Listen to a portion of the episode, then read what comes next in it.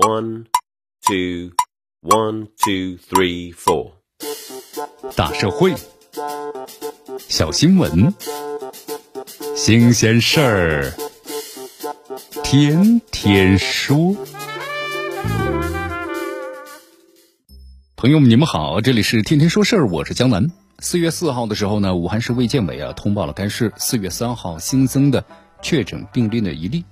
那么通报还提到了这名本土这个病例啊是无症状的感染转为确诊的。这个患者呢多次取快递没戴手套，有几次也没有洗手。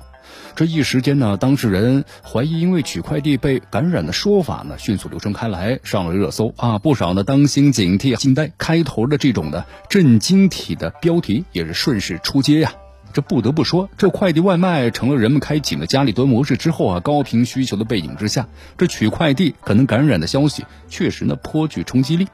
在感慨新冠病毒太狡猾之外啊，很多人还由此的生出了担心和后怕。那么就目前来看，这当事人是不是所谓的取快递被感染第一人，还真不好说。那么按照他自己的说法呢，虽然这个封城之后啊就居家隔离了，也没和太多的人接触，但三月二十七号前后呢，他还是去修过车、买过菜、拿过茶叶呀。当地卫健委有负责人表示，那么将其的原因啊归咎于是取快递不太准确，这原因确实很难查清了，有没有外出，是不是社区感染呢，都不好说。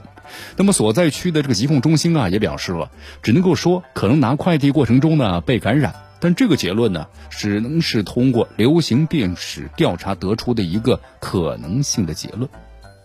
这毫无疑问呢，无论是什么原因被感染，是跟取快递有关，还是另外有原因，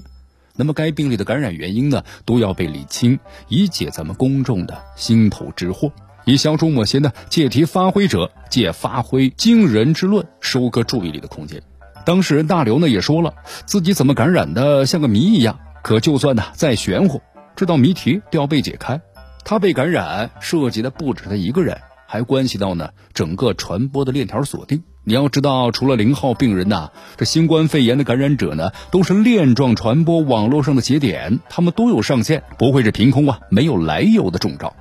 所以呢，针对这个病例，那么循着既有的封闭管理的网络，咱们展开呀轨迹溯源和密接的调查。这顺藤摸瓜般的倒推其发生的整个过程，那么进而实现呢来源明去向清尤为重要。而倒查的过程中啊，还有必要呢把其活动轨迹啊应该及时的公开，这排查进展呢也要实时的披露。如果是拿快递跟快点有接触，那接触者是谁？如果是社区的感染，谁又是源头？不排除啊跟他接触者没发现问题，但也得呢以防万一。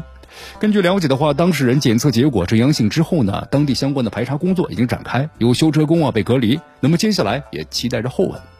也只有谜底揭开之后啊，把来龙去脉都拎清了，才能够消除很多人没必要的恐慌，才能够避免呢跟他有过接触的应该隔离的没有隔离的无症状感染者呢也能够传染。那么这点呢，从河南的漯河一人的确诊，牵出了在当地三名的无症状感染者当中得以的确诊。也需防范呐，